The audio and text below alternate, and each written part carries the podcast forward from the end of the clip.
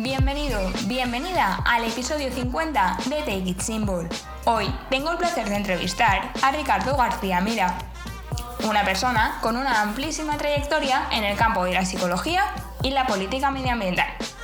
Entre esta trayectoria, cabe destacar que es catedrático de Psicología Social en la Universidad de Coruña, catedrático visitante del Instituto de Investigaciones Políticas de la Universidad de Bath, diputado en el Congreso por la provincia de A Coruña en las legislaturas 11 y 12, donde desempeñó el cargo de portavoz de Cambio Climático del Grupo Parlamentario Socialista en la Comisión de Transición Ecológica, entre otros muchos aspectos.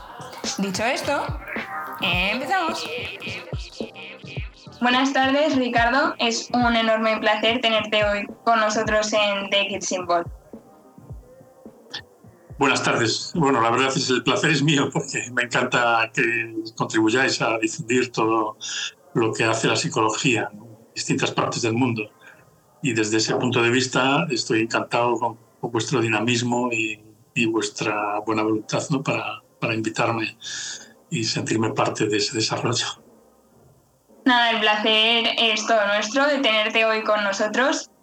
Además, me acuerdo que en la EFSA, en el Congreso de la Federación Europea de Estudiantes de este año, una de las cosas que a mí como, como estudiante de psicología más me motivó es ver en un pequeño círculo, con una pequeña espera, a estudiantes y a profesionales y contactarnos un poco o contagiarnos de eso que es la investigación en sí, ese proyecto de estar conectados unos con otros, ver lo que nos aporta, de dónde podemos sacar un, un artículo, dónde podemos seguir investigando, dónde nos podemos meter a trabajar.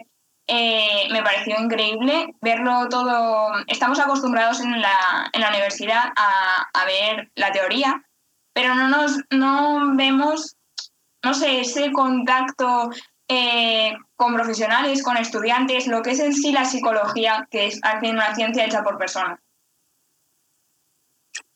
Y naturalmente, bueno, la, comunicación es elemental y debes de tener un órgano que te permita establecer esa comunicación con otros socios que hacen trabajos similares al tuyo a lo largo del mundo.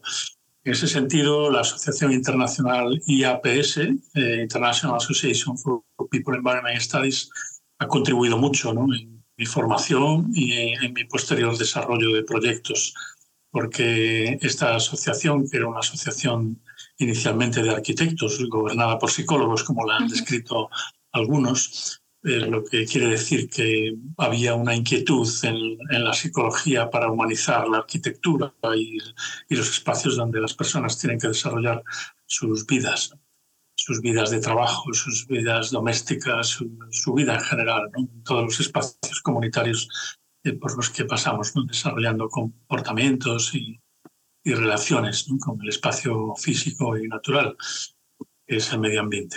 En ese sentido, es básico tener una asociación de referencia, en este caso era IAPS, que tiene una presencia europea importante, pero también tiene presencia de psicólogos eh, de Asia, Estados Unidos, Latinoamérica, eh, África, bueno, y otros lugares.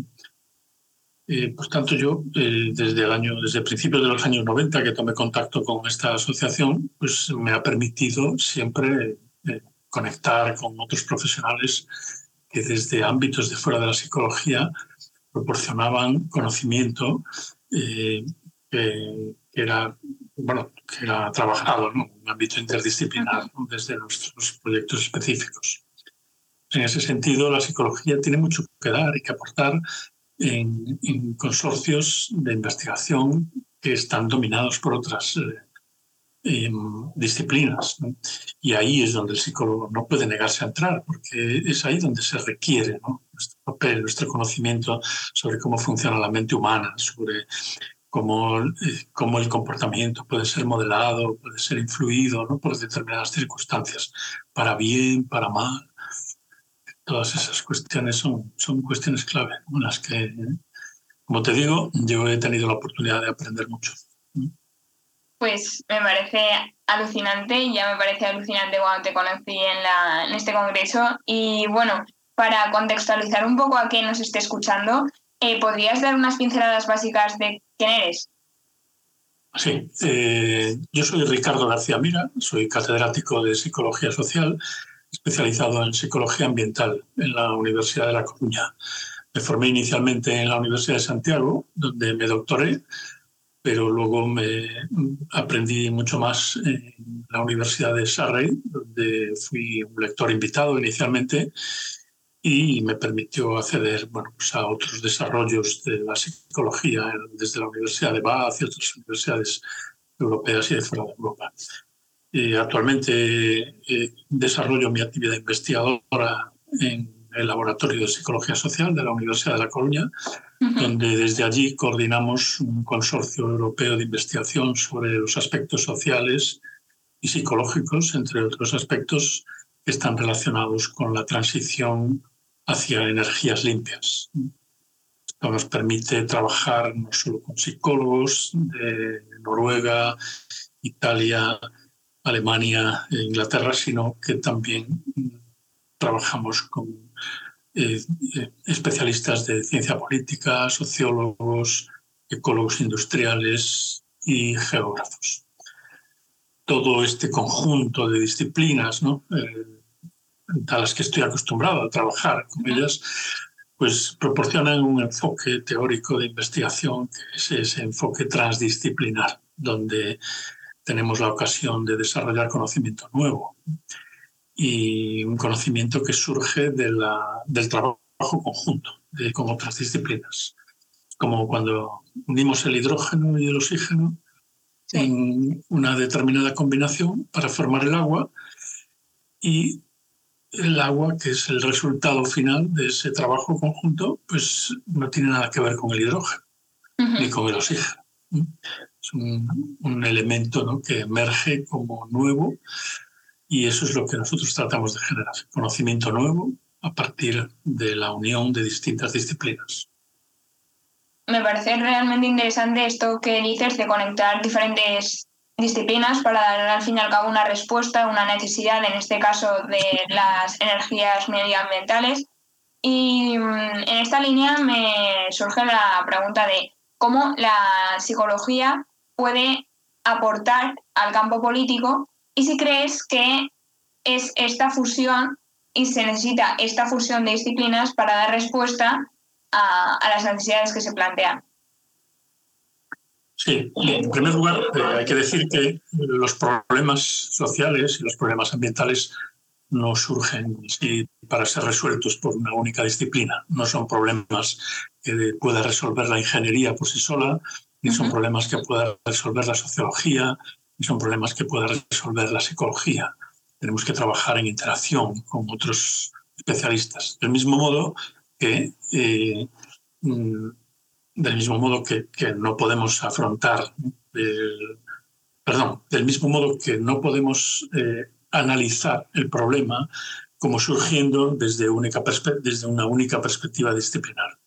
Esto quiere decir que si queremos influir en la política y queremos que todo lo que hacemos en psicología tenga un impacto en la política, debemos trabajar con políticos, con, expertos en comunicación social, con expertos de otras disciplinas para canalizar el conocimiento que genera la psicología adecuadamente en los pasillos parlamentarios y en las sesiones de, debate y discusión que hay dentro de un parlamento, dentro de cualquier órgano político, y que permita eh, bueno, pues dar resultados que devuelvan a la sociedad en forma de políticas o en forma de recomendaciones o en forma de mejoras en la calidad de vida, todo aquello que resulta de la aplicación de los resultados científicos de la investigación. Esto quiere decir que el ciudadano paga sus impuestos y e, y con estos impuestos se financia la investigación y entre ella la investigación psicológica. Pues este, estos resultados de investigación tienen que revertir de nuevo ¿no? en el inversor, en forma de beneficios públicos, en forma de mejoras en la salud, en forma de mejoras en, en, la, en la, calidad de vida, en forma de mejoras en el bienestar. Y esto es un tema importante, ¿no? porque es un derecho del ciudadano.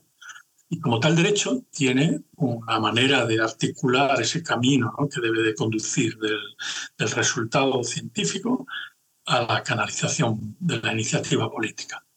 En ese sentido, mm, de mi experiencia de haber pasado tres años en un Parlamento, he aprendido que hay un camino para realizar para la psicología y para otras disciplinas en colaboración.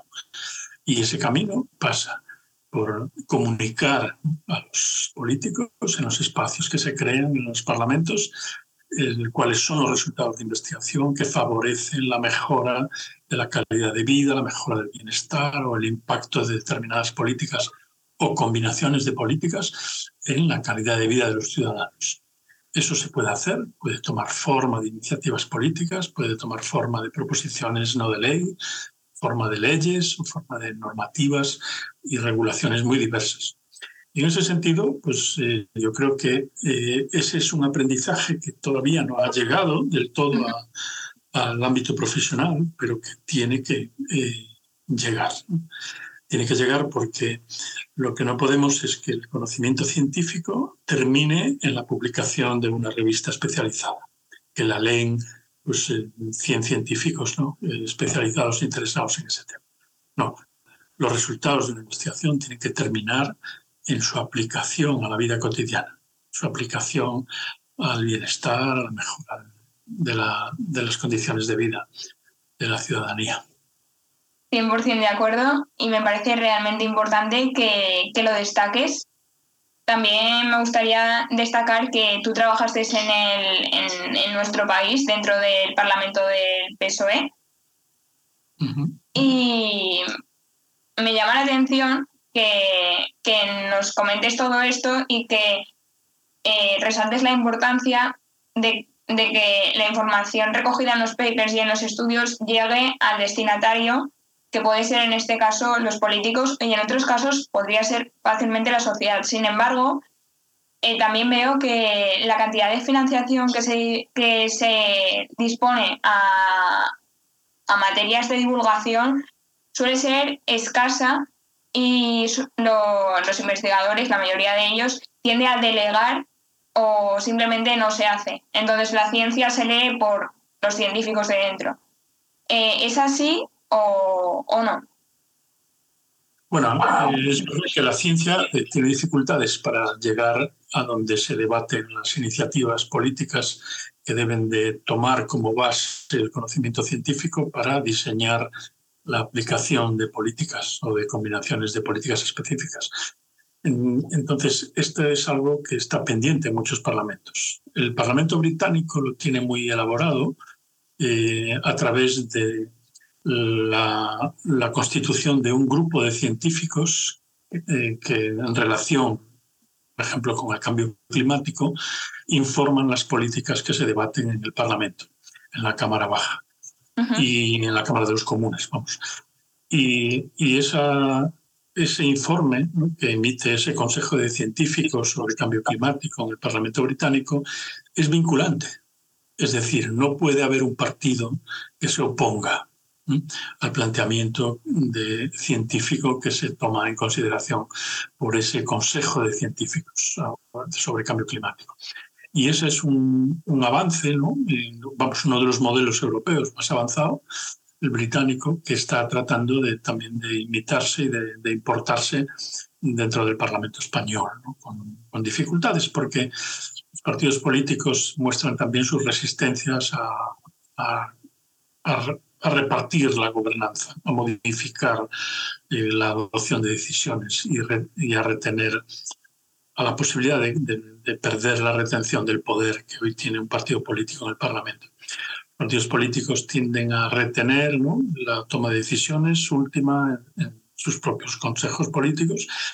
Eh, sin embargo, yo creo que esto requiere modificaciones. ¿no? Se están reclamando desde Europa, desde diferentes ámbitos de Estados Unidos. Eh, bueno, supone lo que es el desarrollo de la democracia en general abrir la posibilidad de cambiar las formas de gobernanza, incluyendo o bien un consejo de científicos que destaque cuál es el papel de la ciencia en la política, o bien introduciendo organizaciones de la sociedad civil con más posibilidades de participar en la toma de decisiones. De modo que las políticas finales que emanan de un parlamento sean el resultado de un proceso de participación que no consista únicamente en, depositar tu voto cada cuatro años y dar una carta blanca al partido político que gobierne para que haga pues prácticamente lo que quiera con ese voto durante cuatro años.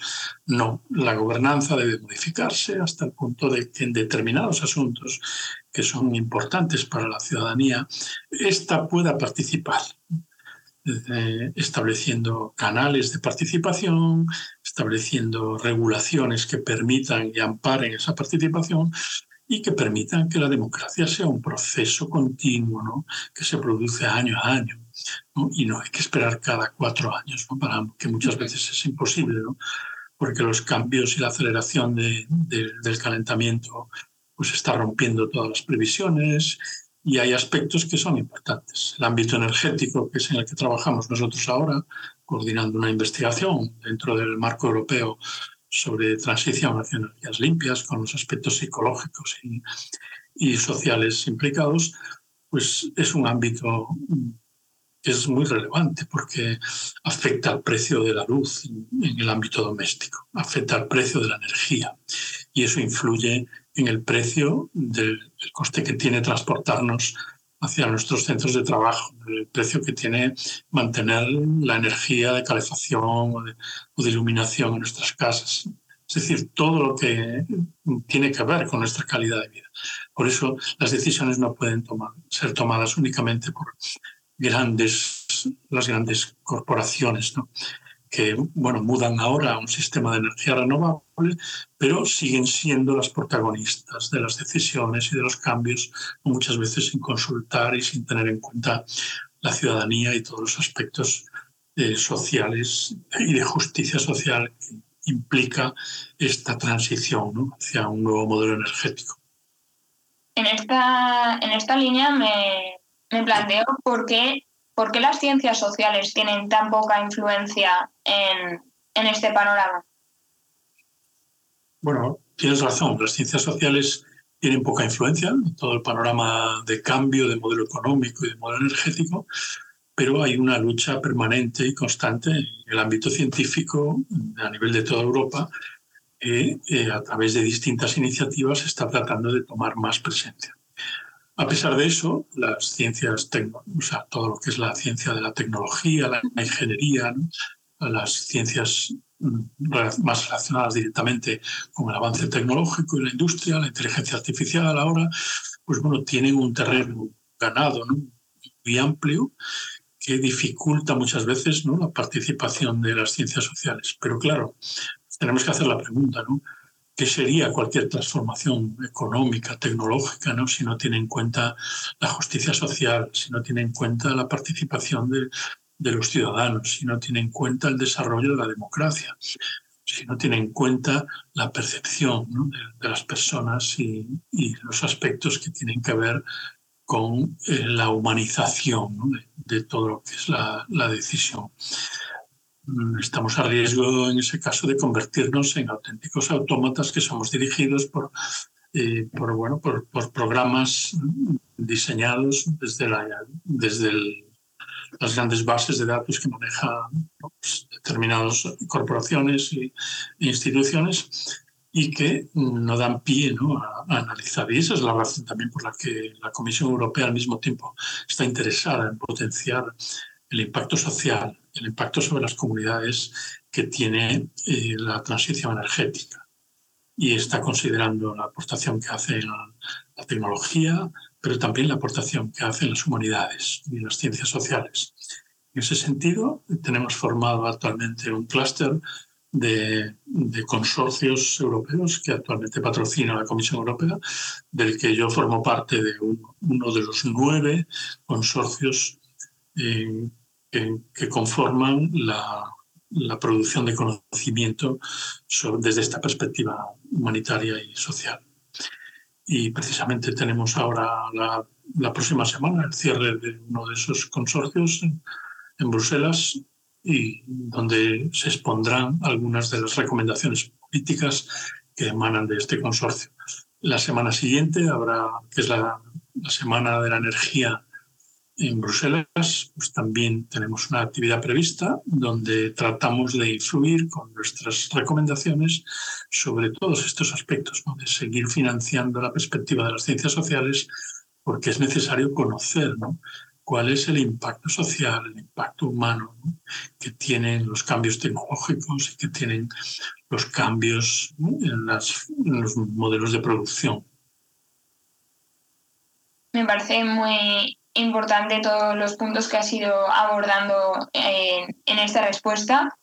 Y mm, bueno, también me surge la pregunta de que un, bueno, un seguidor bastante importante de esta página, que se llama Álvaro Roira y que es un gran admirador tuyo, me dijo que hasta qué punto eh, la psicología puede llegar a influir en una decisión política. Bueno, estoy seguro que la psicología está en las mismas condiciones que cualquier otra ciencia ¿no? para influir en, el aspecto político. Solamente debe conocerse el camino. Y el camino es el camino del trabajo conjunto con otras disciplinas. Es decir, la perspectiva transdisciplinar de generación de conocimiento eh, conjunto con otras disciplinas es un aspecto importante. Otro aspecto importante es el trabajo en red. Y debemos de trabajar eh, con con otros eh, psicólogos y psicólogas europeos en esta perspectiva, porque no es igual la transición la transición hacia la sostenibilidad y todas las reacciones que las comunidades están teniendo frente al cambio climático en, en países diferentes.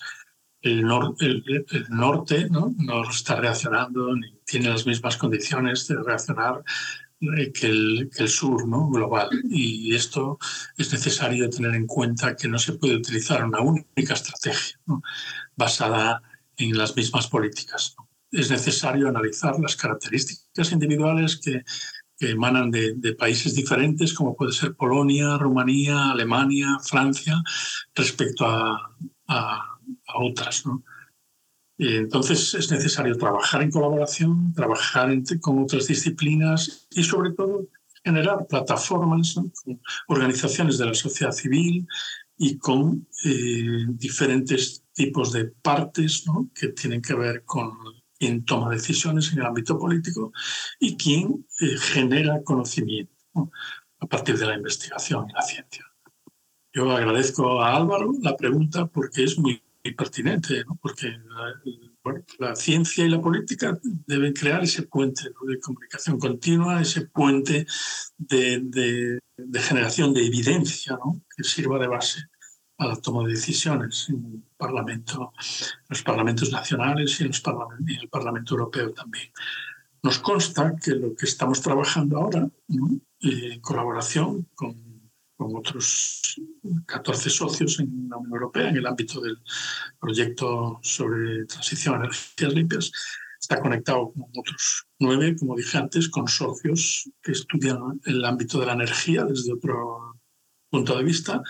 Y todo este conocimiento que estamos ahora comparando y poniendo, reuniendo en informes, va a servir de base para en el Parlamento eh, Europeo y en la Comisión y todos los órganos que se constituyen ahí y que actúan ahí generando normativas y reglamentos para luego ser asumidos por los países miembros, pues va a ser tenido en cuenta.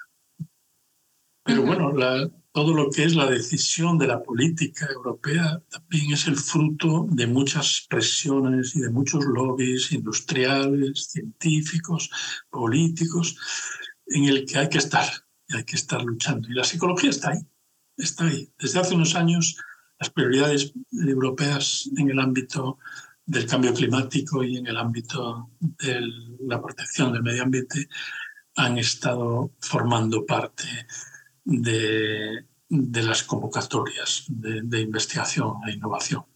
Y eso ha sido fruto del trabajo también de muchos psicólogos y psicólogas que han participado en reuniones Bruselas y en otras ciudades europeas eh, para hacer penetrar que existe, eh, hacer penetrar en, el programa de trabajo de la Comisión que existen enfoques desde la psicología social, que existen enfoques desde la sociología y desde el ámbito de la ciencia política susceptibles de incorporar a, la, toma de decisiones, a la investigación, a la aplicación del conocimiento. Y esto bueno, ha sido bien recogido en Bruselas. De hecho, hoy coges el programa Horizon Europe y el programa Green Deal y ves que hay un montón de, convocatorias que hacen referencia a behavioral models, lo que, es como hablar de psicología, modelos de comportamiento, o que hacen referencia a eh, social and behavioral aspects, ¿no? que tiene que ver también ¿no? con, el, eh, cómo podemos eh, modelar el comportamiento de la sociedad en, relación con la solución de problemas relacionados con transporte o con, o con el consumo, con la energía. Pues. Espero que Álvaro haya quedado satisfecho. esperemos, que, esperemos que sí, estoy segura de ello. Y bueno, en esta línea, mm, con lo que venías comentando, me gustaría saber si hay algún proyecto en España sobre, eh, en este caso, las eh, sobre la energía ambiental y este, y este tema. Por ejemplo, en Galicia o en algún punto. Sí, nosotros estamos coordinando ahora un proyecto eh, que financia la Comisión Europea con 3 millones de euros y que precisamente va a concluir el próximo mes de octubre. Llevamos con este trabajo de investigación desde mayo de 2020.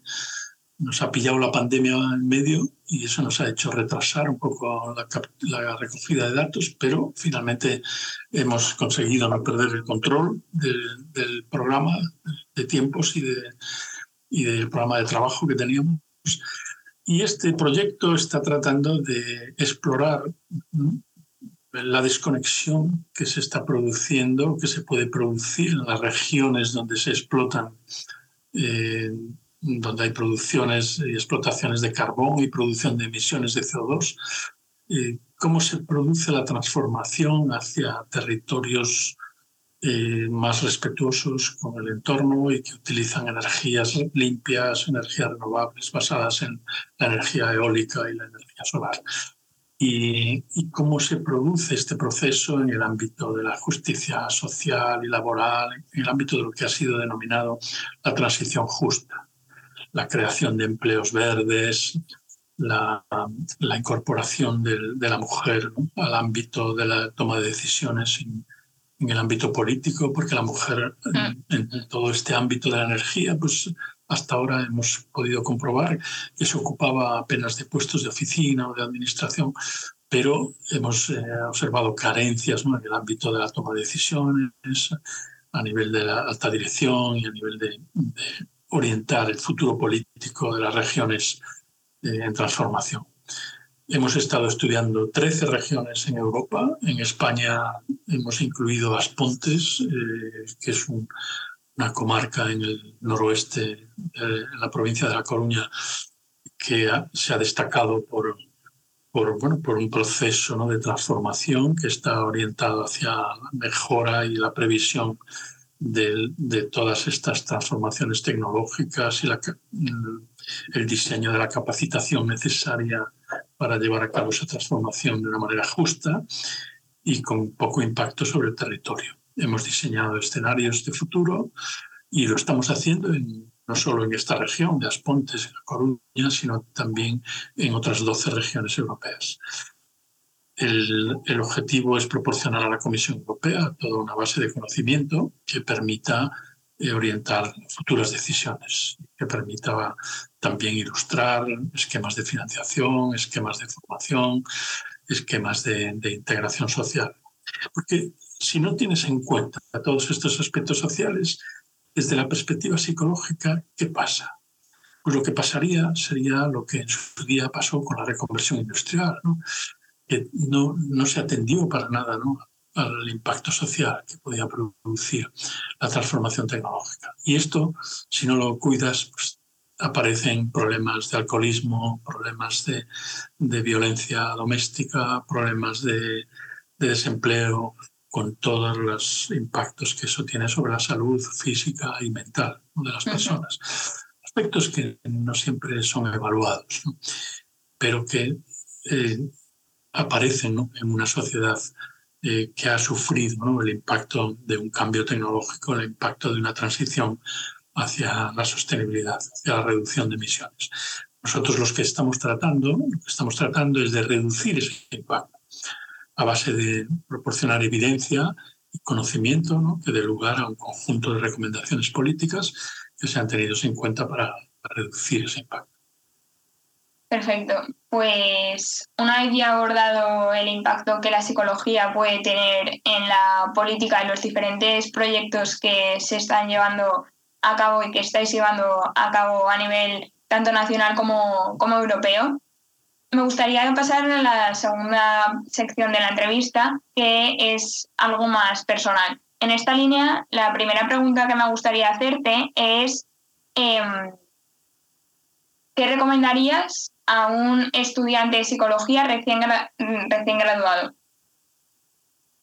Bien, pues eh, un estudiante recién graduado que haya optado por una opción de especialización hacia la psicología social, hacia la psicología del trabajo, de las organizaciones, pues le recomendaría que explorase los problemas desde esta perspectiva, desde esta perspectiva organizacional, social, psicosocial, porque todo lo, todo lo organizacional tiene un ámbito de observación que permite ilustrar luego evidencia y explorar nuevas variables que pueden resultar muy útiles en la aplicación de, políticas. Terminas una carrera y quieres colocar, quieres buscar tu espacio en, el mundo, tu espacio en la sociedad. Siempre se lo digo a mis hijos cuando acaban su carrera, digo, tenéis que buscar vuestro lugar en el mundo. Y el lugar en el mundo va a depender mucho de lo que te hayas especializado y de donde vayan orientadas tus preferencias. Yo a mis estudiantes les digo, que se capaciten bien en, la exploración de la observación a través de la especialización en análisis de datos, en metodología de investigación, porque es un ámbito muy, eh, muy valorado y muy tenido en cuenta en el trabajo interdisciplinar. Ser un experto en análisis de datos, ser un experto en metodología de investigación, te abre las puertas de cualquier organización, cualquier espacio de investigación futuro. Tanto mi primera recomendación es capacitarte bien en investigación, conocer bien todo lo que, cómo se trabajan los datos, cómo se analizan, cómo se representan, porque este es, muchas veces es un, es un vacío importante y, que es necesario cubrir. Pues, de hecho, yo cuando selecciono personal para trabajar en nuestro equipo, una del 50% de, de la valoración de su currículum la tiene este aspecto. Ser un buen analista y un buen metodólogo. A continuación, pues ser un, ser un buen observador de, los fenómenos que ocurren a tu alrededor. Los fenómenos de la naturaleza son fenómenos que tienen una carga social importante, una, tienen un impacto psicológico, todo lo que ocurre a nuestro alrededor impacta sobre nosotros, impacta sobre nuestra calidad de vida y debemos también de identificar cuáles son aquellas dimensiones psicológicas que bien relacionadas con la identidad o con la resiliencia o con la percepción social o con eh, otros aspectos de, la, de, lo que es la base de, lo que es la psicología, que es el estudio de la mente humana y los procesos de cognición social, de cómo los individuos procesan la información, el conocimiento, que luego da lugar a conductas específicas, que luego da lugar a implicarte en, la aplicación exitosa de una política. En ese sentido, pues, eh, un psicólogo que quiera trabajar en el ámbito de la investigación, lo invito a, entrar en este mundo. Un psicólogo que quiera trabajar en el ámbito más local, de ayuntamientos, de gobiernos regionales, o incluso consultorías privadas, pues también le recomiendo capacitarse bien en, esta misma cosa. Porque desde el ámbito de la administración pública, a, nivel, a cualquier nivel gubernamental, regional, municipal o nacional, pues se requiere amplio conocimiento de, lo que es la, la, analítica de datos y la metodología de investigación. Pero también después, en función de las preferencias de cada eh, graduado, pues uno puede estar más interesado en trabajar en ámbitos de prisiones, en ámbitos de, de clínicos, en ámbitos educativos, en ámbitos organizacionales. Y en ese sentido, bueno, pues hay problemáticas específicas, ¿no?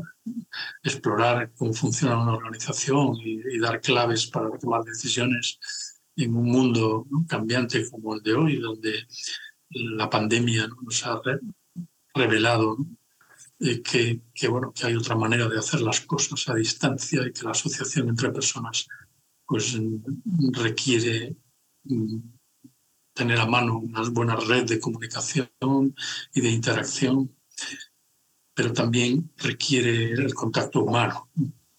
Es importante en, el avance y en la planificación de decisiones.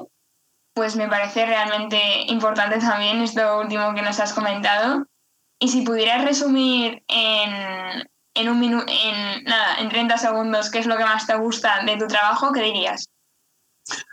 Lo que más me gusta de mi trabajo es la discusión teórica. Cuando tengo ocasión de reunirme con, otros investigadores desde la ciencia de la psicología o desde otras ciencias relacionadas, me encanta discutir y profundizar en los aspectos teóricos del conocimiento y en cómo puede evolucionar el conocimiento y la solución de los problemas sociales aplicando la teoría. La teoría y la práctica, la creación de puentes entre teoría y práctica, a mí es lo que más me fascina. Bueno, pues en línea con lo que estábamos comentando, ¿qué es lo que más te gusta o te llama la atención de esta discusión que hay entre los diferentes investigadores a la hora de hacer este tipo de trabajos?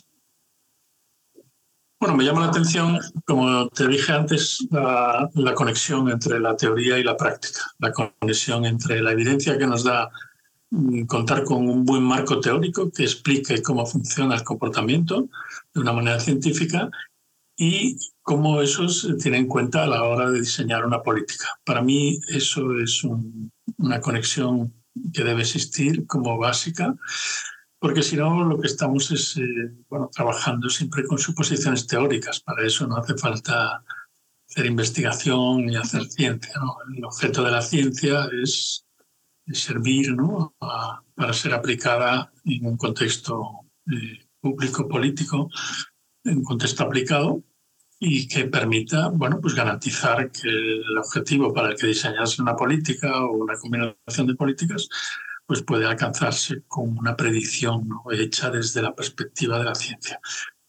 Y a mí eso me, fascina, ¿no? siempre revisar ese aspecto de la, de la, teoría, de la conexión con la política, porque, porque bueno, es la razón de ser de, la investigación sobre el nuevo conocimiento. Ver de, qué manera puedes aplicar todos tus hallazgos al éxito de, que se persigue ¿no? cuando se administra una sociedad a través de políticas, que es bueno, poner en marcha un programa que genera empleo, un programa que resiste y, pues, los problemas que, que genera pues, pues una guerra eh, que genera un conflicto social, político, conflicto laboral, conflicto industrial. Todo eso debe ser abordado siempre, no solo con más tecnología o con más dinero, sino también con modelos que permitan participar a, la ciudadanía. Y esa participación debe evidenciar, eh, la ciencia está obligada a evidenciar por qué es positiva, ¿Por qué la participación de comunidades en torno a la toma de decisiones en el ámbito energético mejora el proceso de, mejorar la, la, calidad de vida de las personas? ¿Por qué? No? Ahora, fíjate tú, todo el mundo reconoce las ventajas que la energía renovable produce en la sociedad. Pero fíjate lo que está pasando en Galicia. Se está generando un movimiento contra las eólicas, contra los parques eólicos. ¿Cómo explicas este movimiento? ¿Cómo puedes explicar un movimiento social que es crítico con algo en lo que está todo el mundo de acuerdo? Con que el, modo de energía pueda mm, rectificarse. Bueno, pues es bien sencillo, solo tienes que trabajar con las comunidades, escuchar a las comunidades y darte cuenta de que el cambio de modelo no puede ser eh, una explotación eh, del territorio sin, sin, ningún tipo de freno, solo para aumentar el beneficio de las grandes eh, industrias energéticas, de las grandes corporaciones energéticas. No, tiene que contar con la sociedad, porque si Galicia es un territorio que está sacrificando parte de ese espacio para generar energía limpia, pues también debe beneficiarse, en cierto modo, de, esa, de ese sacrificio, de esa puesta a disposición de toda la comunidad nacional, de la energía más barata y de la energía más económica. Lo que no puede ser que solo el beneficio vaya para las grandes empresas, para las grandes corporaciones. Y entonces eso requiere que la toma de decisiones, la gobernanza de las decisiones, eh, se regule, respalde la participación colectiva y no lo haga algo excepcional. Y al mismo tiempo permita que se pueda concienciar también de lo que implica eh, participar en la toma de decisiones. Yo siempre lo comparo como una, comunidad de vecinos que vigila sus intereses y para contratar nuevos servicios para el edificio o para la comunidad de, viviendas ¿no? que administra, pero siempre las toma pues eso, después de discusiones, muchas veces arduas, en donde la democracia llega hasta el nivel de, de, un edificio o de una comunidad vecinal para que la decisión sea aquella que es aceptada por los vecinos, que sea analizado desde todas las perspectivas, pues lo mismo tiene que suceder en algo como el modelo de energía, que se obtiene en principio sin costes, porque la energía del sol es, gratis, no hay, no hay un sol al que pagarle, y la energía del viento también es gratis. Bueno, ¿cómo podemos administrar mejor esa energía eh, que además es renovable y que no supone la quema de combustibles fósiles, es más protectora del medio ambiente, de la biodiversidad, cómo podemos administrarla para beneficiarnos de ella, mejorar nuestra calidad de vida y al mismo tiempo pues, hacerlo de una manera justa. Yo, desde mi punto de vista como estudiante, veo que en campañas antieólicas como la que has referenciado en Galicia, reflejan claramente cómo nuestras decisiones políticas no son 100% deliberadas o racionales, eh, como tendemos a pensar de forma más automática, sino que también los sesgos, los sesgos cognitivos, las disociaciones cognitivas y demás juegan un papel realmente importante y también esto también lo, lo uno a una de las cosas que nos comentaste cuando nos conocimos, que fue que los psicólogos tenemos un papel importante a la hora de trasladar las ideas políticas a la sociedad.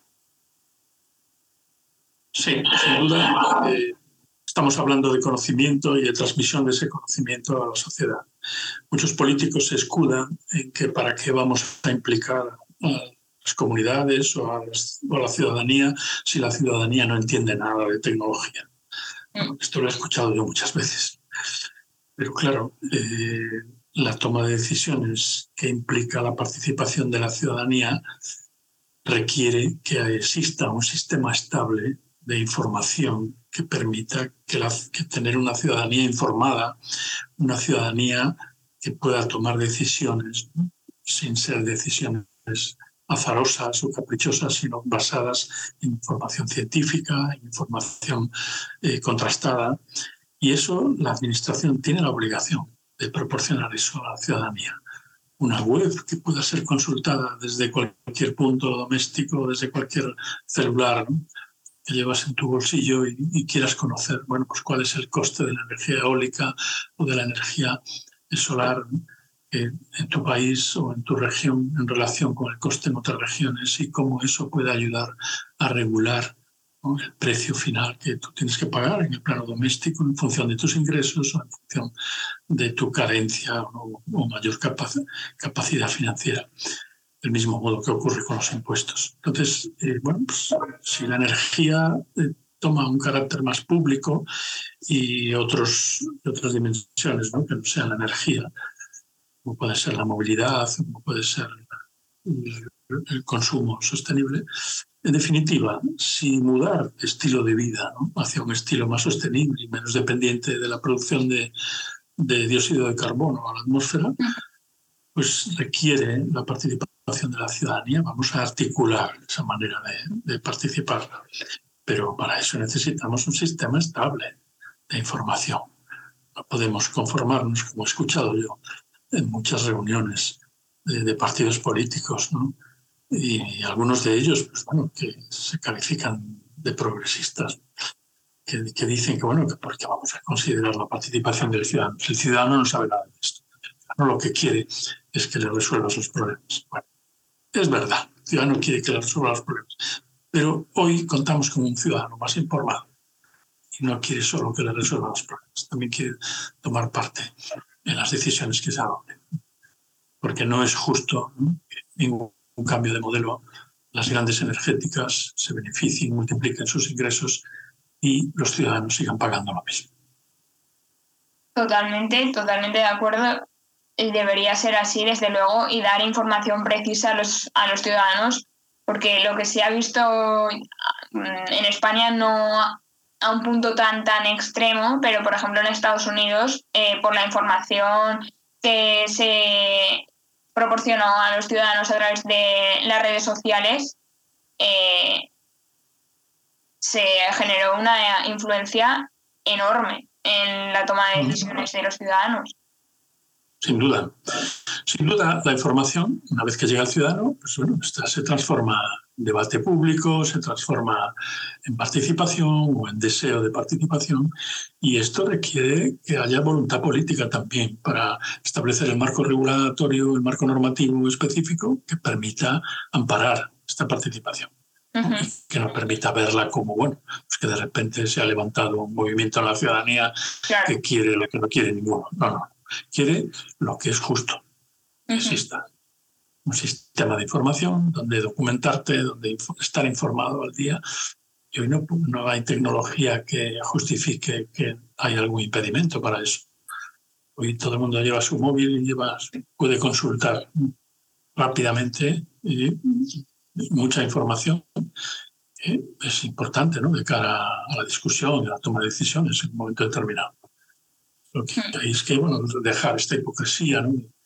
De, las, de las resistencias ¿no? a cambiar el marco normativo de la participación y, llegar a una participación real. Mm, totalmente, totalmente de acuerdo. Y por otro lado, en línea con lo que estabas comentando respecto a la investigación, em, ¿recomendarías a un estudiante de psicología eh, dedicarse a la investigación en España?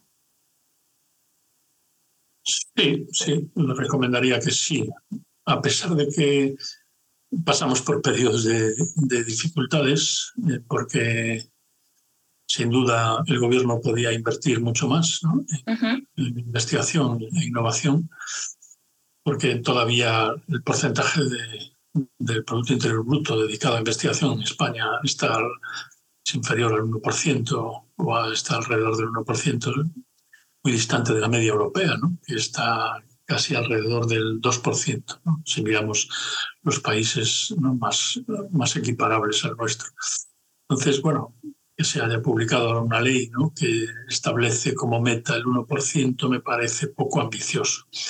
Creo que la investigación en España debería ir más allá y mm, pensar que todos los países que evolucionan en el mundo destinan amplios porcentajes de su Producto Interior Bruto a investigación un estudiante, a pesar de todo, puede dedicarse a la investigación, porque sin duda existen otras fuentes de financiación fuera de España, como es el European Research Council, que proporciona unas becas muy sustanciosas que permiten trabajar a aquellas personas que, demuestran bueno, pues una habilidad excelente para, para la investigación, o también el el programa marco de investigación Horizon Europe, que trabaja conjuntamente con, los objetivos del Green Deal, del Acuerdo Verde, y permite bueno, pues dotar a los grupos de investigación de, importantes finanzas que favorecen la contratación de investigadores jóvenes en, en, muchas tareas, donde la psicología tiene también papel que jugar, como son todos estos modelos conductuales ¿no? que se requieren para, para formar parte de soluciones tecnológicas. toda solución tecnológica tiene también una perspectiva social asociada está vinculada pues, a, la percepción de justicia social, a la transición, a la justicia transicional, como se ha denominado por algunos autores. Y bueno, investigar eh, en ese campo es, es fascinante, te lo aseguro. Yo llevo casi 20 años, más de 20 años investigando en el marco de, las posibilidades que permite la Unión Europea y he tenido ocasión de conectar con muchísimos investigadores europeos de, de múltiples países y a su vez, pues bueno, de otros investigadores de más allá de la Unión Europea que participan del programa Marco, como puede ser eh, países como Corea del Sur o como Japón, como incluso México, de países que, o Estados Unidos, ¿no? que están fuera de la Unión Europea, pero contribuyen al programa y participan dentro de los mismos requisitos ¿no? para obtener recursos. Del mismo modo que el National Science Foundation de Estados Unidos, que es un poco el, organismo paralelo en Estados Unidos del, del, programa marco europeo, pues también permite que nosotros seamos solicitantes de financiación para llevar a cabo investigación, siempre que lo hagamos con investigadores norteamericanos, sin duda. Y bueno, y últimamente yo he sido testigo del trabajo también que están realizando en otros ámbitos mundiales, como por ejemplo desde Japón, Corea del Sur, China, que tiene un programa específico de cooperación con España para la investigación conjunta de temas relacionados con, con las tecnologías. Y de qué manera la, la psicología se podía meter ahí también en el ámbito de las nuevas tecnologías pero también en otros países ¿no? de, menos eh, inversión pública en investigación, como son Filipinas o como es Brasil, que está volviendo a cambiar de nuevo. Brasil, ¿no? desde la ganancia de Lula, ha, habido ahí un bajón eh, con la ganancia de Bolsonaro, que ha dejado de invertir en investigación en las universidades, pero bueno, Lula tiene en programa recuperar de nuevo esa cuestión. Un indicador curioso en, el, caso de Brasil es que, bueno, para los investigadores que nos movemos y nos encontramos con otros investigadores a lo largo del mundo en las conferencias internacionales, es la presencia de investigadores brasileños. Eh, en tiempos de Lula eh, y de Dilma, pues te encontrabas investigadores en todas partes, en todos los foros. En tiempos de Bolsonaro desaparecieron y esperamos volver a encontrarnos de nuevo con la investigación brasileña en, tantos sitios, ¿no? donde los brasileños son también eh, grandes conocedores de muchos ámbitos sociales y comunitarios sobre temas que nos interesan en relación con la psicología, la sostenibilidad y la, la biodiversidad.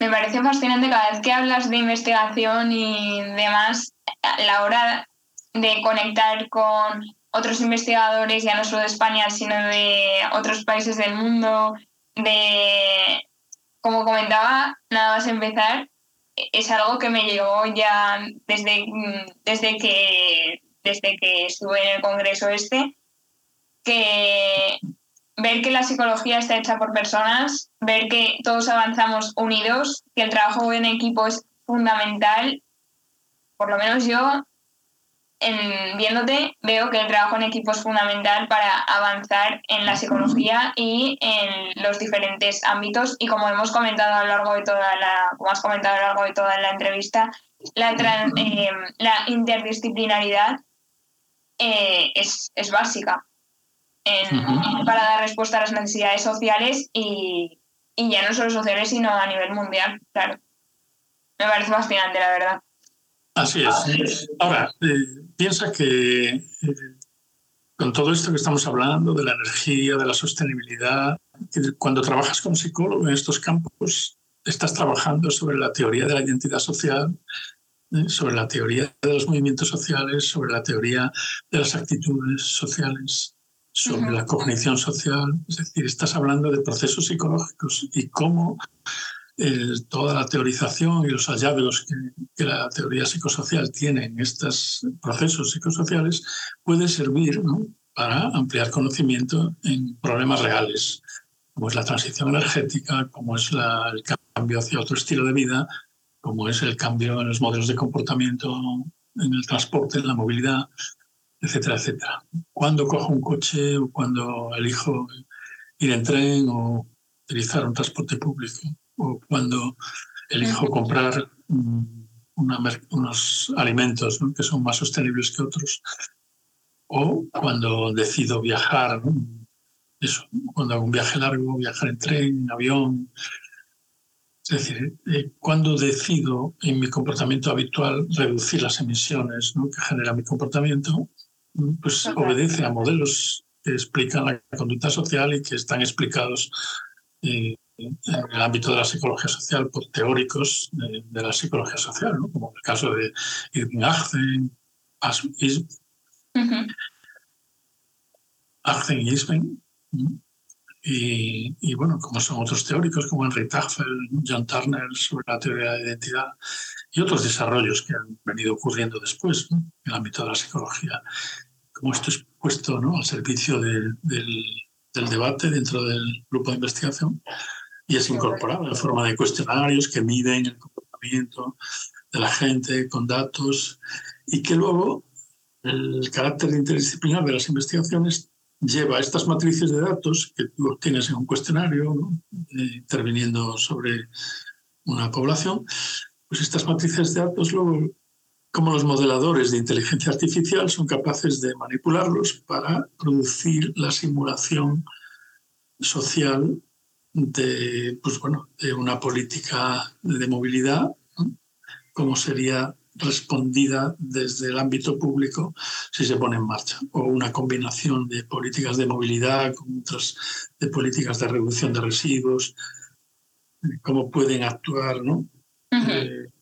de manera individual o de manera colectiva, interactuando conjuntamente sobre el comportamiento de la gente en una universidad, en una ciudad o en un país. Hoy la inteligencia artificial pues, proporciona también un nuevo marco donde podemos mm, utilizar la teoría psicológica que explica el comportamiento social y permite a través de inteligencia artificial simular la respuesta de la sociedad. Y esto, bueno, es, consecuencia del avance y del trabajo conjunto ¿no? de ambos, psicólogos e informáticos. Pues ya te digo, me parece fascinante y también que el tema de las, de las tecnologías ya no se liga solo a nivel de psicología social, sino que en diferentes ámbitos, por ejemplo en psicología clínica ya o en educativa, etcétera, ya se están empezando a incorporar y mm. me parece muy, me parece, pues ya, ya te digo, mm, me llama muchísimo la atención. No sé hasta qué punto de difícil, que supongo que será súper difícil acceder hasta ahí, a trabajar ahí, pero, pero me encanta, vamos, a mí me encanta. Y nada, pues eso, muchísimas gracias por eh, haber estado en la entrevista de hoy. Ha sido un enorme placer y espero que a todos los estudiantes y eh, profesionales y la gente que nos está escuchando, pues le haya servido tanto la entrevista y que le guste tanto como a mí abordarla. Muchas gracias, Alicia, por invitarme a esta entrevista y espero que las reflexiones que hemos hecho aquí pues, eh, puedan servir de reflexión a cualquier estudiante o cualquier grupo de estudiantes para iniciar, para llevar a cabo cualquier iniciativa eh, de investigación o de aplicación en el ámbito en el que cada uno se mueve o que se quiere mover en el futuro. Estoy a vuestra disposición, podéis contactarme directamente y bueno, cualquier cuestión o circunstancia, pues aquí me tenéis. Pues gracias. Antes de terminar, me gustaría agradecerte el haber escuchado este episodio y en especial a Ricardo por haber participado en el mismo. Con este episodio, Take It Simple cumple 50 programas, dos años y cuatro meses desde que inicié mi andadura por el mundo del podcasting. Desde entonces han pasado varias de las mayores referencias de la psicología española. Carmelo Vázquez, Marino Pérez Álvarez, Rosa María Baños, el mismo Ricardo García, Fernando Maestu, Ricardo Bellón, entre muchos otros. Además, el haber intentado aportaros a cada uno de vosotros que me estáis escuchando es algo que me ha llenado muchísimo. Otro punto que me parece increíble es el haber colaborado con empresas como Sara Ediciones, Itaca Formación, Engrama, plataformas como Nutre tu Mente, Filosofía en la Red, entre muchas otras. Finalmente, también me encantaría destacar que Take Simple fue mi primera contribución a un congreso internacional, al Congreso Mundial de Educa del año pasado. Y gracias al podcast gané el primer premio en el concurso de emprendimiento creativo de la Universidad de Alcalá. Como digo, una andadura maravillosa. Dicho esto, hasta la próxima.